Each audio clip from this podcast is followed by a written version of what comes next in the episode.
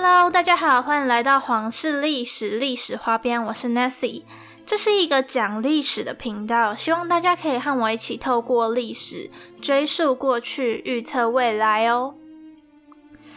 那今天一开始先来闲聊一下，我最近看了一本书哦，叫做《乌鸦女孩》，它就是透过犯罪的案件去揭开北欧的一整个恋童癖的大厂。那他们可能会把猥亵儿童看成是一件相当原始的事情，然后不应该被制止，就非常疯狂这样。然后他们也有自己的宗教，也有很多提到，也有稍微提到宗教狂热分子的状况。那其中一个女主角，也就是从小被父亲还有父亲的朋友。一起性侵，那他的母亲就是视若无睹，完全不管，也有各种杀人的游戏，总之就是怎么变态怎么来，它就是一个很疯狂的世界。哇，我看完真的是觉得能够每天在安心的世界上面生活，是实在是太感谢了。那我真的是大开眼界，很推荐大家成年的话可以去看一看这本书，应该可以得到很多呃对人生的启发。但这本书其实绝版了，要去找二手的通路才有。好，那闲聊完了，我们就来进入今天的主题——黑死病。在上一集的节目当中，我们提到了爱养男宠的爱德华二世，以及爱家好男人爱德华三世。那我们免不了的来提到。这个在金雀花王朝的最后一百年发生，让整个世界到现在都闻风丧胆的黑死病啦。在经历二零二零年开始到现在某些地区仍未完全消退的 COVID-19 之后，相信大家一定都亲身体验到一场瘟疫对全体人类的危害。每天都要戴口罩，酒精的用量多到根本就像用喝的。很多地方都有，但台湾没有发生的物资争夺大赛，还有各种相关的梗图随之出现。但我们有疫苗，我们会隔离，我们有口罩，我们也懂消毒。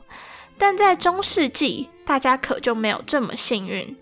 黑死病肆虐全欧洲、亚洲、非洲，造成约七千万人到两亿人的死亡。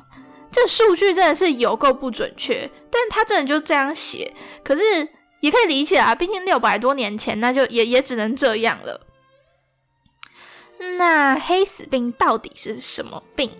你可能会想，呵，到底谁不知道？不就鼠疫吗？的确，从以前到现在，无论是在新闻，或是小时候让你昏昏欲睡，但是不得不认真爬起来念，因为过两年要考高中的历史课上，所有人都说黑死病是老鼠造成的。但真的是这样吗？在旧有的研究报告上面，大多都描写黑死病是透过老鼠身上的细菌所传播的。可是，你有没有想过，如果老鼠是带源者，在当代除了人的尸体以外，还会出现什么？当然是老鼠的尸体啊！但几乎所有的研究都没有提到关于当时有出现大量老鼠尸体的记载。如果老鼠真的是瘟疫主要的传播链，关于老鼠们的证据就会更多，毕竟这可不是一个什么谁的秘密。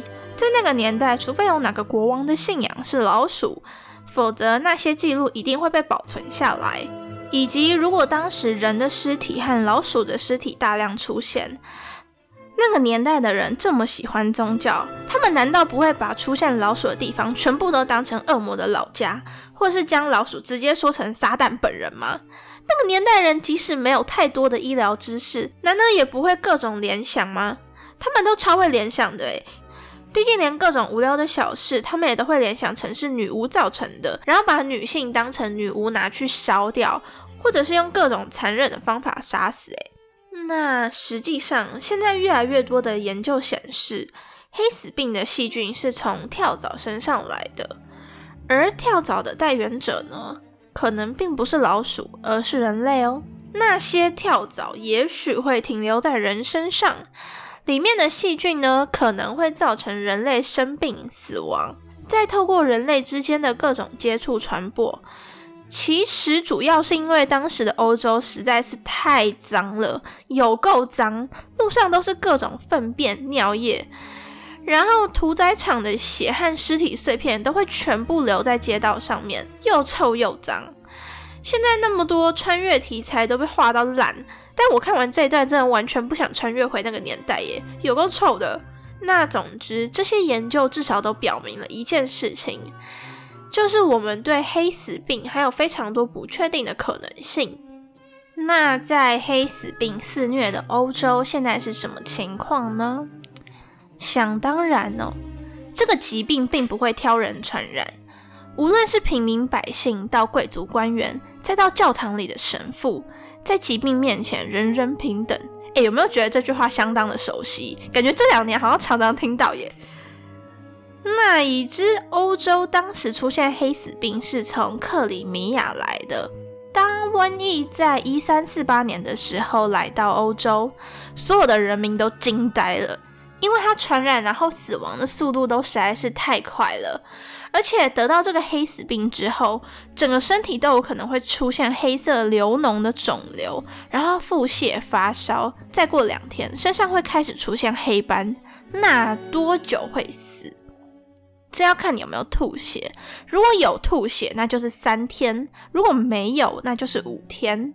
而且那个年代也没有像我们现在有什么防疫小组。几乎就是所有人都等着被传染，英国上上下下都不知道该对这个突如其来的疾病如何反应。那人民不知道该如何反应的时候会怎么样？当然是怪上帝嘛！不论是民众还是官员，甚至是国王，都开始觉得这一定是上帝给我们的惩罚。哇，上帝真的是有够倒霉！明明就你们自己太脏，到底关他什么事？那比上帝还要倒霉的是谁？当然就是那些神职人员，因为大家开始纷纷去教堂祷告，连病人都要请神父过来帮忙。整个教堂从上到下，从里到外，包括牧师、随众、修女，全部都得得。全国的人民损失惨重以外，教堂几乎也倒了个大半。但还有更倒霉的事情在等着全体的神职人员，那就是他们的名声整个扫地。人民心里想：啊，我看你们祈祷了半天，满嘴教条也没什么用啊。那自己和亲人都不能怪，现在要怪谁？当然是这个整天来祈祷、花了我们一堆钱的神父啊！哇，这个是不是又有点熟悉？这个心态不就是之前疫情的时候无缘无故骂医生、护理师的那些人吗？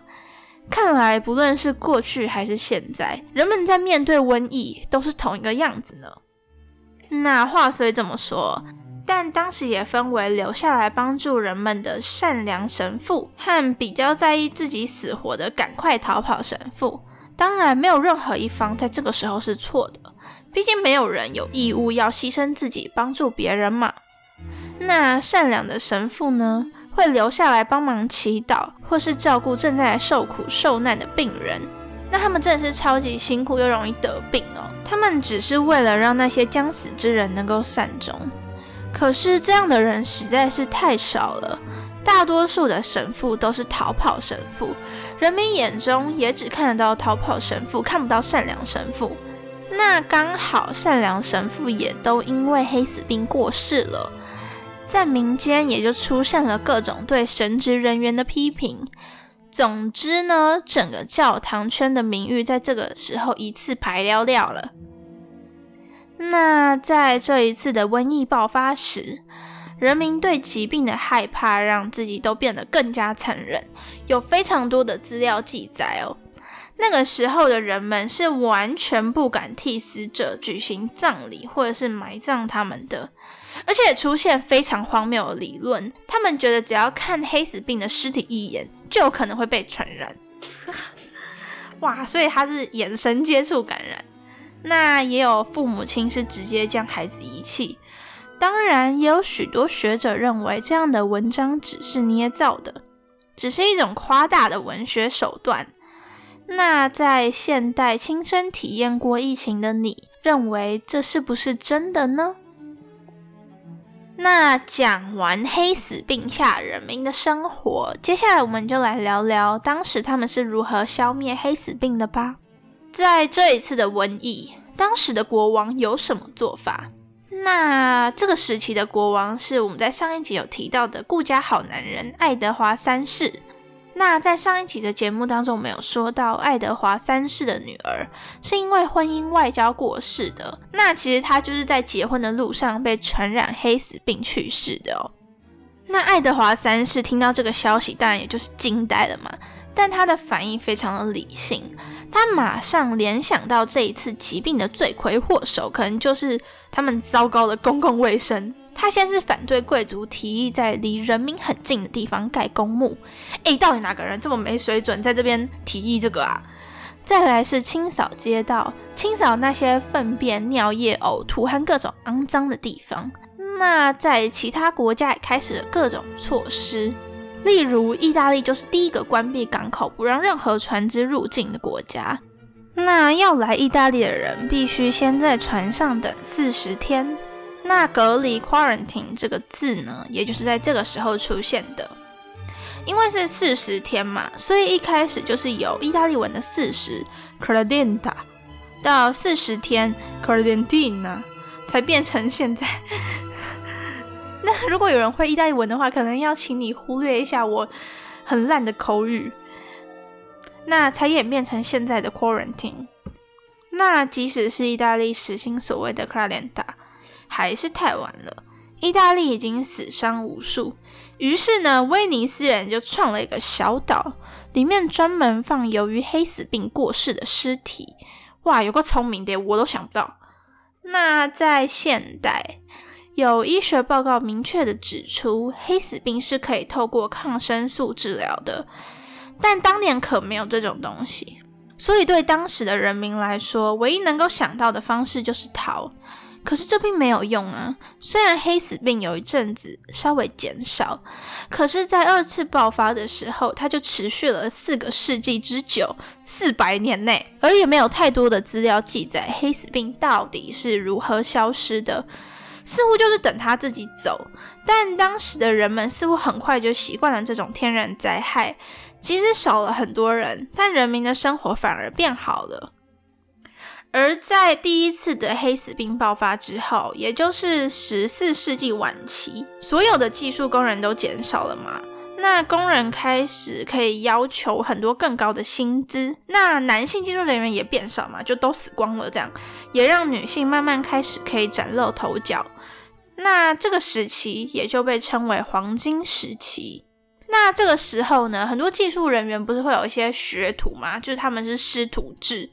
那这些学徒的女性就开始增加了。那有很多女性在跟丈夫离婚之后，开始自己的事业，在一些大企业中开始会出现女性的名字，虽然都不是什么重要的角色，通常是慈善、宗教等方面，但这仍然是一大进步哦。而一些手工业开始承认了女性的贡献，有许多的商业会费呢，女性都会开始自己支出，就是自己付那个会费的钱啦。那能够出去工作或是支出金钱代表了什么？代表女性开始会有正当的理由可以出去玩。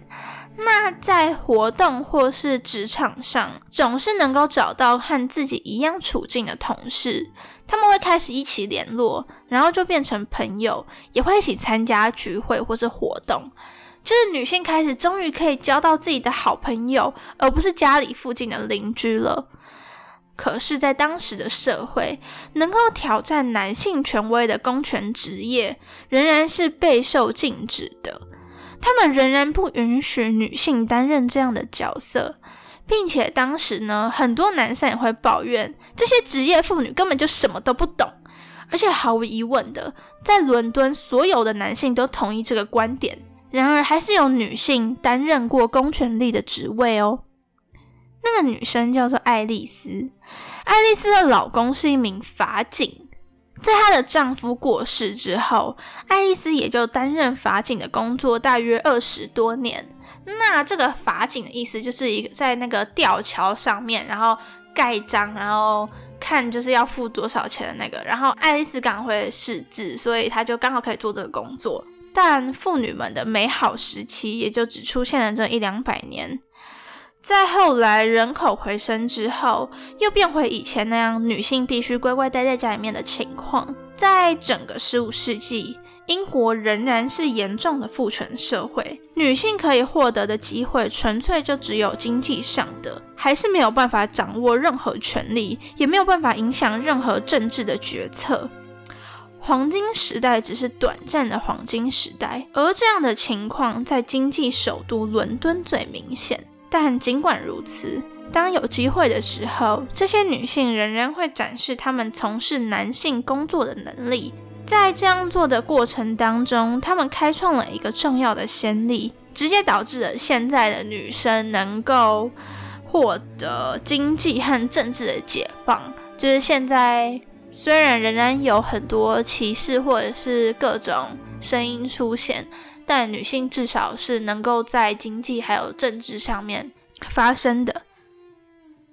那今天的内容就说到这边，喜欢我的内容欢迎按下订阅，每周都会有最新的一集，还请期待哟。也欢迎关注我的 IGFB 皇室历史历史花边。那如果想要支持我的节目，也可以去向澳赞助平台请我喝一杯咖啡哦。我们下次再见，大家拜拜。